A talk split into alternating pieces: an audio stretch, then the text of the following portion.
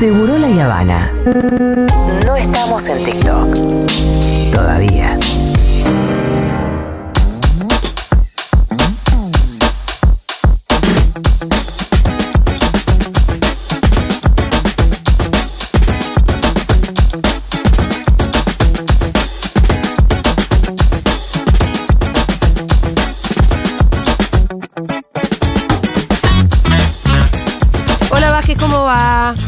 ¿Qué tal, Mengolini? ¿Cómo ¿Qué le va? Fede? ¿Todo bien? Bien, todo bien. ¿Cómo fue tu tarde? ¿Cómo fue mi tarde? Sí. Eh, mm, oh, La gente ocupada. quiere saber cómo vienen las cosas para este año y futuro. Complicadas. Bueno, tira una buena. Complicadas, bien. Se vienen complicadas. Ese es un La suscríbanse, plata por no favor. alcanza, justo dice una señora ahí en un móvil en Argenzuela. Eh, pero bueno, nada, trabajando. Es feo trabajar en general. Trabajar en enero es particularmente feo. ¿Es un poco más feo? Que no sé qué querés que te diga. Este es un momento de placer. Disfrutemos de estos Ah, minutos. ¿es un momento que disfrutás de la semana, Fede? Sí, claro. Bueno, me alegra mucho saber que- Particularmente. Qué bueno. Bien. ¿Qué trajiste para hoy? Em, bueno, algunas anotaciones. Em, la semana pasada conversamos sobre la cuestión de empresas y corporaciones, ¿se Sí. acuerdan? Estuvimos ahí Despertó haciendo mucho interés la columna. alguna digresión ahí también sobre cómo el peronismo se vincula con, con los sectores del capital Sí. sea este el capital hiperconcentrado o el pequeño capital y, y- y los problemas que evidentemente tienen esa, esa relación.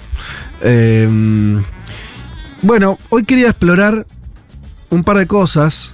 Eh, bueno, empecemos por, por la más política, que así como pusimos, bueno, ya hablamos mucho de Milei, como, como inevitablemente estamos todos conversando, quiero decir, en otras columnas le dedicamos a, a tratar de pensar qué, qué es este, este proyecto de gobierno, lo sintetizamos en un proyecto de desorden, de refundación, eh, pero que yo diría más bien de destrucción de lo que entendemos como la Argentina eh, con muy pocas, va, con ninguna chance de que eso sea beneficioso, ni siquiera, o diría principalmente, si además eh, tienen éxito en lo que ellos quieren, que no es el orden, sino el desorden para después terminar de refundarlo y convertir a Argentina en un país sin moneda, sin soberanía, y, y donde muy poquitos tengan mucho y muchos tengan muy poquito.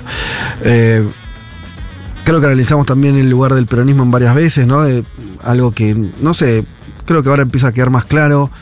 A mí me pareció que incluso desde los días más asiagos de la derrota del plebiscito, de la segunda vuelta del balotaje, eh, el peronismo se lo veía bien. Yo sé que esto suena medio extraño, pero ¿qué quiere decir que, que lo veía bien? que a diferencia de las otras experiencias cuando el peronismo fue derrotado, por ejemplo, en el 2016, y tuviste una diáspora muy rápida, Sí. tuviste los este eh, los sanguchitos de ocio por Sí, pase de factura Estaba inmediato. pensando en esa referencia y no la quise decir porque después Bocio se no, enoja. Bueno, no, pero dicho, a ver, más allá de Bocio, ni sé si vos, no sé qué está haciendo Bocio ahora, no importa. Quiero decir, la idea. Bueno, estuvo Bueno, con, con Randazo, ¿no? sí, ¿No estaba con Randazo sí, en la última sí. elección? Bueno, el propio Massa se ve un poco con, eh, con Macri en esos, inicios, en esos inicios de gobierno. A lo que hoy ese peronismo de- se, se- se había fragmentado mucho eh, y no es lo que vemos ahora. Entonces, cuando digo que lo veo bien es que logró la primera premisa, que es la unidad. Fíjate que cuando salen a hablar, muchos dirigentes del peronismo repiten esa palabra, porque creo que entienden que es una de las pocas cosas de activos que hoy tiene el peronismo, que es, bueno, está más o menos unificado, o bastante unificado, eh, en sus distintas versiones, sea sindical, sea mm, representación política, sea eh, en, términos de discurso que van teniendo los dirigentes, sean unos y otros, y sabiendo que por ahí la dirigente más importante no está hablando, pero sí están hablando otros que también se referencian con ella. Eh, bueno, todos están diciendo más o menos lo mismo. Para mí eso está muy bien en una situación de derrota.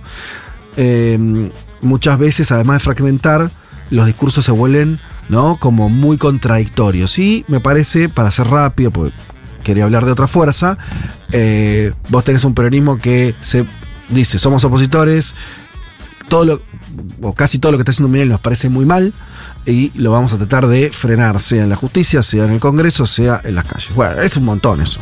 A lo que eso me parece que, es lo que está bien, lo que puedo diagnosticar como que el peronismo en esta etapa, aún con mucha convulsión interna y todo lo que pueda esperarse, y mucha, mm, mucha crítica sobre lo que fue la experiencia del Frente de Todos, que es muy lógica, también muestra esta primera, este primer ordenamiento que te lo sumo a lo que pasó en los últimos días, por ejemplo, esta multisectorial en la provincia de Buenos Aires, donde Axel nucleó a dirigentes políticos y sociales, por fuera, por ahí más de la cuestión más institucional o política partidaria, pero que te va mostrando un músculo que existe, que está, y donde hay,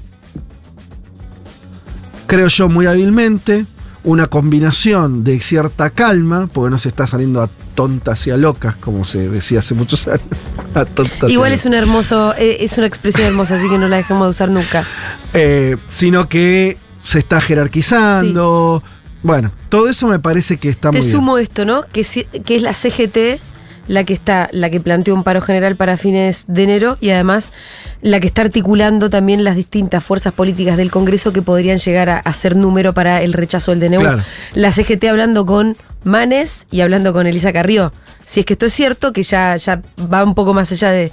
Bueno, pero para, eso, eh, para cerrarlo del peronismo, Sí. y, y vos nombrás la CGT central, por eso digo, donde vea peronismo en sus distintas dosis, Sí. lo veo con cierto orden, tirando todos para el mismo lado, eh, viendo que este gobierno es un gobierno muy danino, sacando una conclusión muy rápida de- de- sobre las primeras acciones y entendiendo que eh, es obligación del peronismo la representación de todo lo que no va a estar contenido por este gobierno, que parece ser el 90% de la población. Bien, entonces todo eso me parece saludable, lo veo bien, es el único equilibrio que te queda eh, hoy por hoy la Argentina, el contraequilibrio, digamos, ¿no? El contrapoder al, al- gobierno. Eh, pero quisiera hablar un poquito de otra fuerza que no es ni el oficialismo exactamente ni el peronismo, que es el radicalismo. ¿Por qué hablar del radicalismo? Porque yo creo que el, tomemos el radicalismo con cierta amplitud, ¿no? Que puede ser de Martín Lustó, que es el presidente del partido, sus referencias más locales, Loredo, Tetaz, qué sé yo, toda esa gente, eh, más eh, extendámonos incluso a Elisa Carrió, que no es una radical, pero lo fue, digo, a lo que- Cívica Gen. expresemos un poco esa, Mm. pero obviamente lo más importante de ahí es el radicalismo, que tiene además sus gobernadores. ¿no? Eh,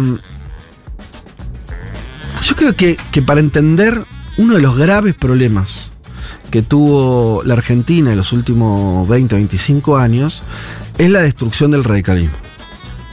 Cuando digo destrucción o la, o la enorme modificación del radicalismo, donde es muy difícil ahora decir qué está representando. Mm, Si vos decís peronismo, podés nombrar cinco cosas que representa, te pueden gustar o no. sí. Más o menos está clarito, ¿no? Eh, si ves para el lado de la derecha, sea pro o milei, y creo que hay que hablar de eso cada vez como más la misma cosa, me parece Sí. que vamos a empezar a ver eso de forma más clara. Bueno, también está más o menos claro. El radicalismo hace muchos años que no está claro para qué existe. ujú. Sí, vienen parándose en una suerte de defensa institucional por el tema del partido centenario y demás. ¿Dónde? ¿Dónde, Fito? No, eso por lo menos desde el discurso.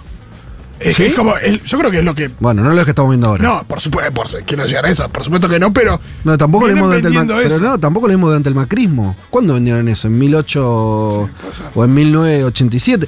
A ver, acá hay algo muy, muy impactante.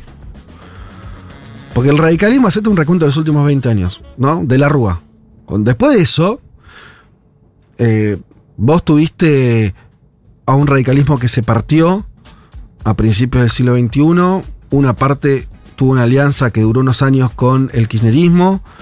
Eh, otros que hicieron un viraje hacia o hacia los localismos, ¿no? Como fuerzas que, se volvieron importantes en, en algunas ciudades y, provincias, pero no a nivel nacional, y otros que empezaron a buscar esa alianza por derecha con el naciente macrismo eh, que terminó en la alianza el 2015 con el PRO y la UCR. Y Elisa demás. Ya eso te marca cierta desorientación. Digo, ¿qué es ser radical hoy? No sé. No, porque son todas esas cosas a la vez. Ahora, eso fue hasta hace.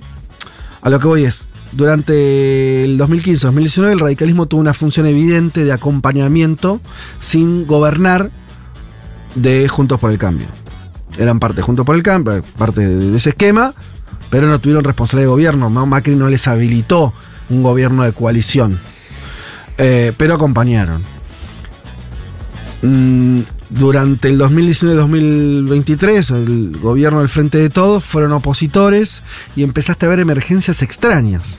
Quiere decir, empezaste a ver radicales con discursos casi de ultraderecha, o digo, muy refractarios al Estado, muy refractarios a cualquier tipo de ampliación de derechos, muy refractarios a cualquier concesión del tipo está bien distribuir, y al, al mismo tiempo emergencias cuasi progresistas como Lustó. Seguís sin entender, ¿no? Como es algo que no tiene forma, que no, no, no termina de hacer pie en un lugar que de representación más o menos clara, en un contexto donde las otras representaciones son cada vez más claras. Es extraño. Yo creo que es, no- que es malo. Sí, Además malo. extraño. Porque además te voy a decir, eh, ayer un amigo me decía, no, bueno, mi vieja es radical. Claro. Y a mí me pasaba lo mismo, era, pero ¿Y qué es eso? ¿y eso qué? ¿Votó a mi ley o votó a más? No, no sé a quién votó, me, me decía mi amigo. Porque puede Porque tranquilamente podría haber sido una cosa o la otra. podría haber sido Pero Sí. la sospecha era que más bien había votado a mi ley. Entonces, hay una sospecha también que el radicalismo, con la indefinición esta que vos estás describiendo, muchas veces ante la duda lo termina por definir el antiperonismo. Y eso es un problema cuando al final el antiperonismo termina siendo, la opción antiperonista termina siendo un liberal libertario absolutamente extremista de derecha fascista.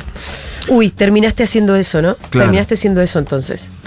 es que esto habría que verlo para mí desde dos lugares. Por un lado, qué hicieron o qué no supieron hacer o qué supieron hacer los dirigentes del radicalismo de estos últimos 20 años, que creo que tuvieron un resultado muy modesto.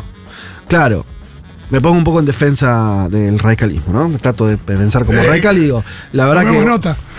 eh, el gobierno de la Rúa es muy difícil emperarlo, ¿no? Un gobierno que se va matando mm, 34 argentinos es una marca difícil de superar. La puedes superar y tenés que vivir a la dictadura, muy difícil. Yo entiendo que eso, ¿no? Al alma radical le genera un daño tal vez letal, tal vez final en su en, en su idea de que puede liderar el país. Porque, recordemos, en el 99 el presidente era radical. Eso dejó de ocurrir y hoy es difícil imaginarse que el próximo presidente Sea sea radical. porque no están siendo radicales los últimos, ya no me perdí la cuenta, pero fueron ya varios. Eh, yo entiendo que ese final fue muy bravo. También veo que pasaron 20 años, más de 20 años, ya. Y el radicalismo sigue sin encontrar su nueva alma, por así decirlo. Un- su razón de ser. Yo decía, bueno, ¿para qué existe el radicalismo? Es una pregunta válida. ¿A quién está representando? ¿Qué, qué lugar? Porque, insisto, está lo que hacen los dirigentes y después también está lo que sucede ¿no? en, en sus representados. En los dirigentes creo que lo que hubo fue un cálculo muy, que yo lo puedo entender en el 2003, 2004, 2005, que es, che, no nos da para levantar mucho la cabeza, venimos de una situación quedamos muy mal frente a la sociedad, frente a nuestros propios partidarios, no nos queda otra que ir sumándonos a otras experiencias de a poco, vamos reconstruyendo poder, bien, yo entiendo todo eso. Incluso entiendo que, por ejemplo, los radicales que se juntaron con, eh, con el Frente de Todos allá por el 2007, ¿no? Eh, Cobos, para poner una figura, fue pre- vicepresidente, le dieron un lugar más o menos más o- importante. Esa experiencia también salió mal, porque después vino el 2008, de vuelta quedaron ahí los radicales como medio entrampados y en general fueron volviéndose más opositores, obviamente. Eh, ahí pareció que podían ser los representantes de ese campo.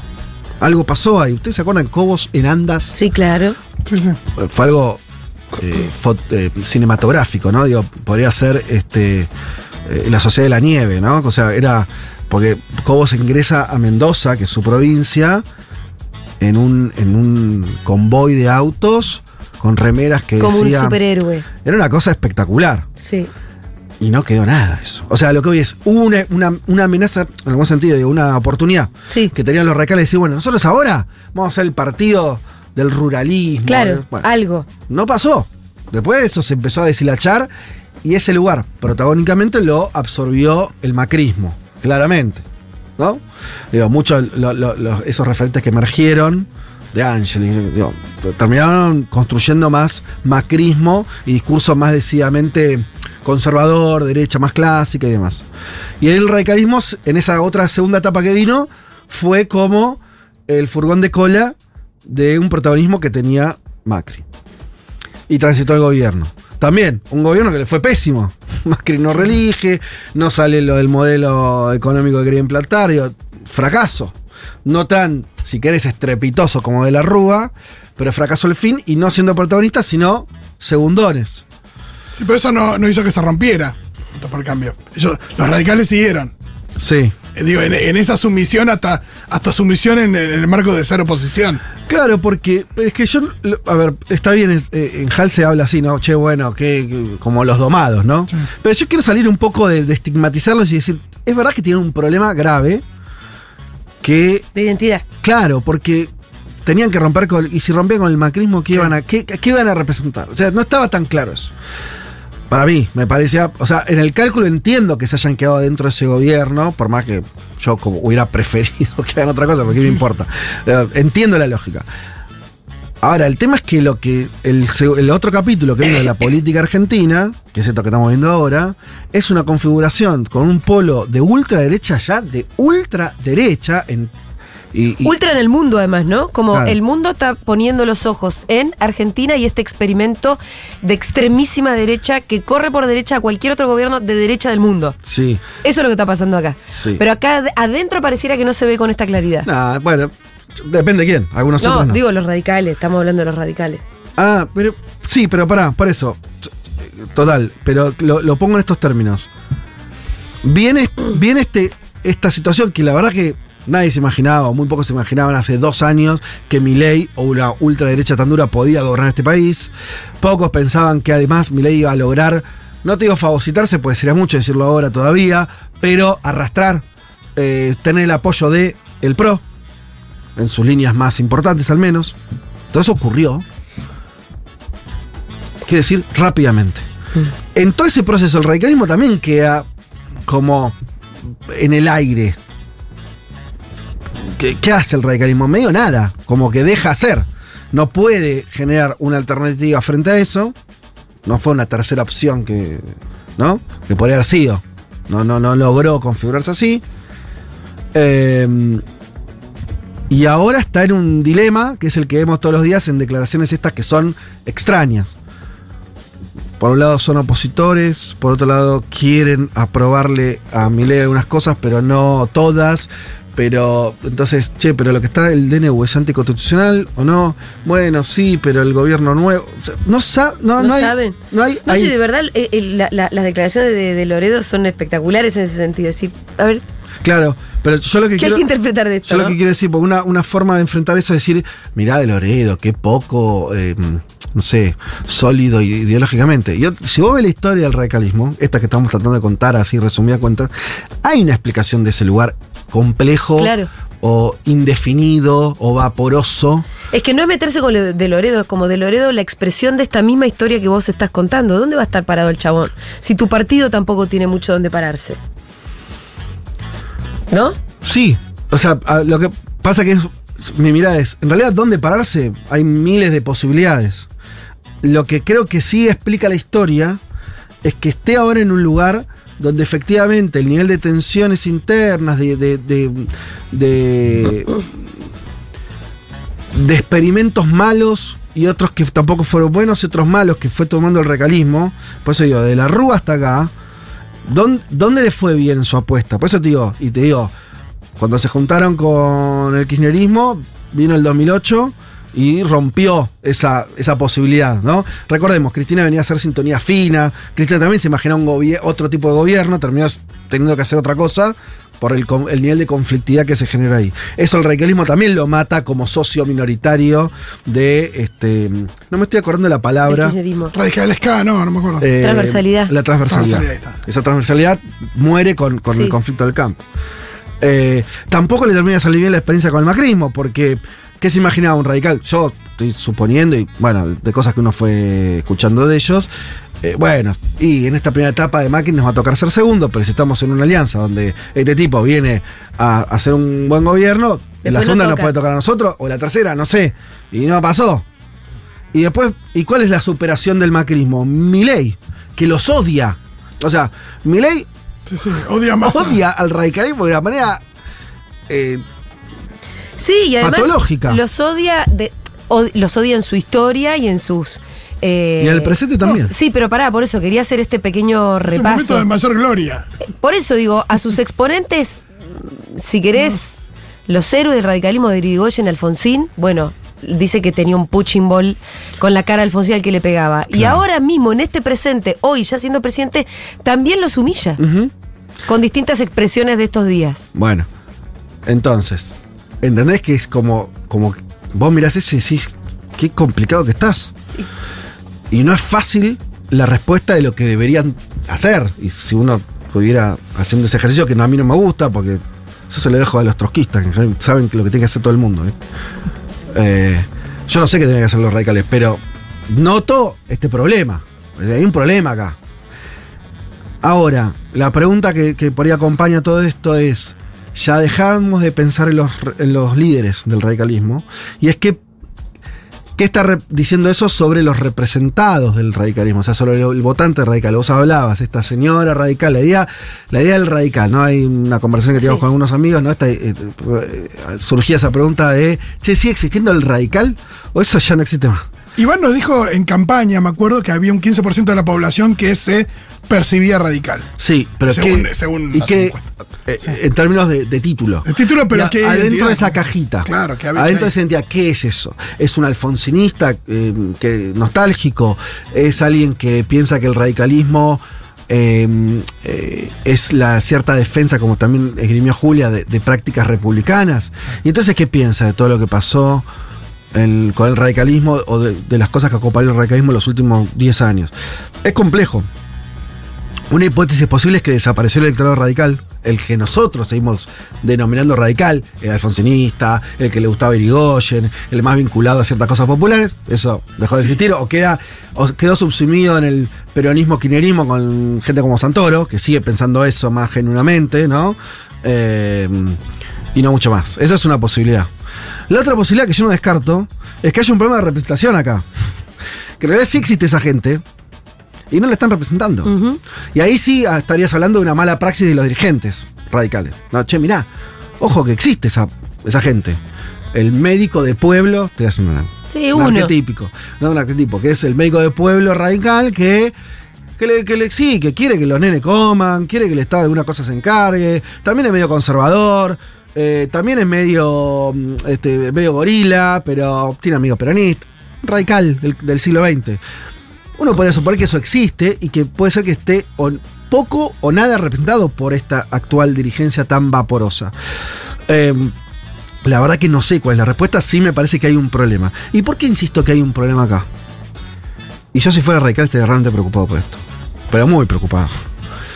Por cómo se están dando las fichas de la política argentina, creo que uno puede arriesgar sin eh, hacer una apuesta muy, este,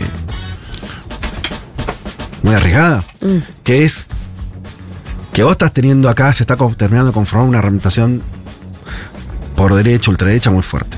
¿Que va a estar atado a lo que le pase a este gobierno? Seguro. Pero también empiezo a tomar algunas cosas que yo antes no creía tanto y era así, como que hay ciertas cosas que van a estar más permanentes, ¿no? Como hay una identidad ahí eh, muy de la idea de que eh, de que el Estado es realmente malo, de que, no sé, que los derechos al final son... Eh, Yo creo que ahí hay un nudo de ideas, obviamente para mí horribles, pero un nudo de ideas con cierta coherencia interna que probablemente sobreviva como sujeto político. Por lo menos ahora la tenemos acá y ganaron las elecciones. Bueno, Ujú. entonces existe. Sí, muy reaccionario también en lo social, Sí. eh, El mileísmo, eh, que el antifeminismo, antiprogresismo, antiderechos, anti... Pero para salir de Milley, quiere decir que Bullrich lo, lo- lo- lo- se lo comió todo también, ¿sí? O Macri, o figuras así, ¿no? Eh, lo, lo- lo hicieron propio, ¿sí? Hay un corpus de ideas que hicieron propio. Por eso ganan como ganan las internas también. Totalmente. Frente a experiencias más radicales, entre comillas. Sí. El peronismo, que creo que también, más allá de que acaba de perder las elecciones, porque eso recordemos que es más o menos circunstancial, sigue representando a lo que venía representando. Las muestras que están dando en estas semanas es que sigue representando a, los sindicatos, a los trabajadores, que bueno, sigue poniendo una, una mirada sobre, sobre los que menos tienen y reivindicación de lo público, etcétera, etcétera, ya sabemos. Y eso, dato, si el peronismo sigue haciendo bien las cosas, y dadas las características de este gobierno, también se va a quedar con la bandera republicana. Que los que nos gusta ver la historia, tenemos muchas herramientas para decir que en realidad siempre el peronismo, y ni hablar, y ni hablar del peronismo que inició Néstor Kirchner en el 2003 y continuó Cristina, ni hablar, ese peronismo, esa versión del peronismo fue absolutamente la versión más republicana que tuvimos en democracia. Por millones de datos. Cómo quiso implementar los cambios, todos a partir de leyes. eh, las, eh, incluso esa famosa cuestión simbólica que, que- continuó eh, también Cristina, que es la autorregulación de los que podía nombrar al frente de, De la Corte de Suprema. Corte Suprema, eh, la no reprimir la protesta social, en términos de, de Sí, letales. hay un montón de cosas donde se les agregó las audiencias públicas para de- determinadas decisiones. Institucionalidad por donde lo Sí, y quieras que ver. se evidencian también en derrotas. La, la- la ley de medios, por ejemplo. Claro. la 125, digo. Bueno, entonces, el peronismo, en su versión kirchnerista de los últimos 20 años, viene dando muestras de que está ganando bastante fácil el campeonato de quien representa además las ideas, te diría, de la moderación, de la república, del juego institucional, de defender hasta cierto status quo. El peronismo se opone a reformar eh, eh, la forma de votación en Argentina, ¿no? Y hay argumentos republicanos. ¿No? De, pa- para sostener eso. Entonces, empezás a ver ahí una serie. El peronismo tolera que se metan presos a corruptos de la fila del peronismo. Los demás no toleran que se metan presos a corruptos. No lo hacen, no impide, se fugan. Los jueces amigos. Son cosas. Realmente, digo, uno piensa ahí que está todo medio mezclado. Eh, está muy. Es muy evidente eso. En este gobierno que se quiere llevar puesto todo, este, en términos, eh, que el peronismo sea la única fuerza por ahora, para mí es terrible la noticia, ¿eh? no estoy, me parece totalmente desalentador Sí. que el peronismo sea la única fuerza que realmente dice, che, acá hay un límite que no se puede pasar. Sí, no me importa no- si es una medida A, B o C. Toda esta forma de querer cambiar las cosas en la Argentina es ilegal. Fin. Todo esto no puede ser así. Es el único que lo está diciendo Sí. de esa manera. Tiene que haber aliados dentro de los marcos de la democracia. Entonces, Porque si no, no, no puede ser. Lo que digo es, ese lugar históricamente lo ocupaba el radicalismo, o debería haberlo ocupado el radicalismo, o por lo que los radicales se definen a sí mismos, debería ocuparlo. Yo tengo otra mirada sobre el radicalismo realmente existente, ¿eh? Digo, fue la- es una fuerza política que cuando eh, no dejaban competir a la mayoría se presentaba. O sea, digo, En- ¿no? eh, Vos estás hablando de cuando estaba proscripto el peronismo. Claro, digo, las prácticas democráticas o republicanas del radicalismo, eh, chequémosla un poquito, pa- parecémosle un chequeado a ver que, cómo está. Pero no importa, quiere decir. Eso antes de la democracia, ¿no? Ocupaba. Sí, con la democracia, Sí, el el 20 de radicalismo mató a diciembre. 34 personas Sí, en la también, Plaza de. Mayo. Pero igual, más, y no solo eso, compró una ley en el Congreso. ¿Entendés? O sea, fue el radicalismo. Estás hablando de la ley Banelco. Sí. Hay un montón de cosas que decís. Pero no importa. En términos de representación, en términos ideológicos, el radicalismo tenía esa bandera. La está por perder. Quiero decir, si el final de esta película es que los radicales al final terminan siendo los posibilitadores de que, aunque sea una versión medio licuada, pero del DNU, de la ley Omnibus, que son evidentemente antidemocráticas y anticonstitucionales, pase, Gracias al radicalismo que prestaría sus voluntades. El peronismo va a quedar como el representante de los sectores subalternos, de lo que menos tienen, y el guardián de las instituciones democráticas. Entonces yo digo, de una mirada desde el radicalismo diría, me parece que no hago ningún... ¿Y cuál es el negocio que hace el radicalismo? ¿Ser ahora el furgón de cola de mi ley? Es como mucho. El furgón de cola del furgón de cola, eso, porque es el furgón de cola del macrismo que al mismo tiempo no es el furgón de cola de Milei, pero, pero está detrás de. eh, Ahora- y ahora, Milei. claro, y vuelvo a hacer esta pregunta. Ahora estamos de acuerdo, los que estamos acá nos gustaría que el radicalismo recupere esas banderas. Sí. Porque, por una cuestión de equilibrio. Sí. De equilibrio. Eh, y por una cuestión de que es mejor que haya más partidos que defienden la república y las Sí. instituciones a que haya menos. Simplemente por eso. Bueno. Donde haya diferencias, pero que se puedan, en todo caso, conversar adentro de las instituciones y dentro del marco democrático. Ahora bien, yo volvería a hacer la pregunta, y no sé, por ahí, la- por ahí los dirigentes radicales ya tienen una respuesta sombría sobre eso, que es si existen los radicales en la sociedad que quieran eso, o eso terminó de desaparecer. ¿No? No lo sé. No, no, es muy difícil esa. Digo, a mí me parece que siempre la política tiene más elementos para descubrir eso. Digo, yo tiendo a pensar que un intendente radical sabe mejor cómo piensa su, Su base. su- sus vecinos que lo que puedo pensar yo, imaginarme yo, un sociólogo, quien sea. Entonces no lo sé. Puede que haya un problema ahí. Ahora, también sé que la política no es solamente representación de lo existente, también es creación Sí. de representación. Y de- entonces, bueno, eh, veremos dónde camina Sí, eso. los dirigentes por algo son dirigentes y bien pueden decir y decidir, entender ellos que este DNU es inconstitucional. Totalmente. Eh, bueno, no sé cómo estamos de tiempo. Estamos perfectos. Bien, hasta ahí estábamos un poco la- de pensar ese lugar. Me parece que es un lugar interesante para pensar. Sí. Eh, Esta columna se A los intitula radicales. ¿Para qué sirve el radicalismo? bueno, ¿No? Si usted lo dice. En forma de pregunta. Muchas gracias, Fede Vázquez.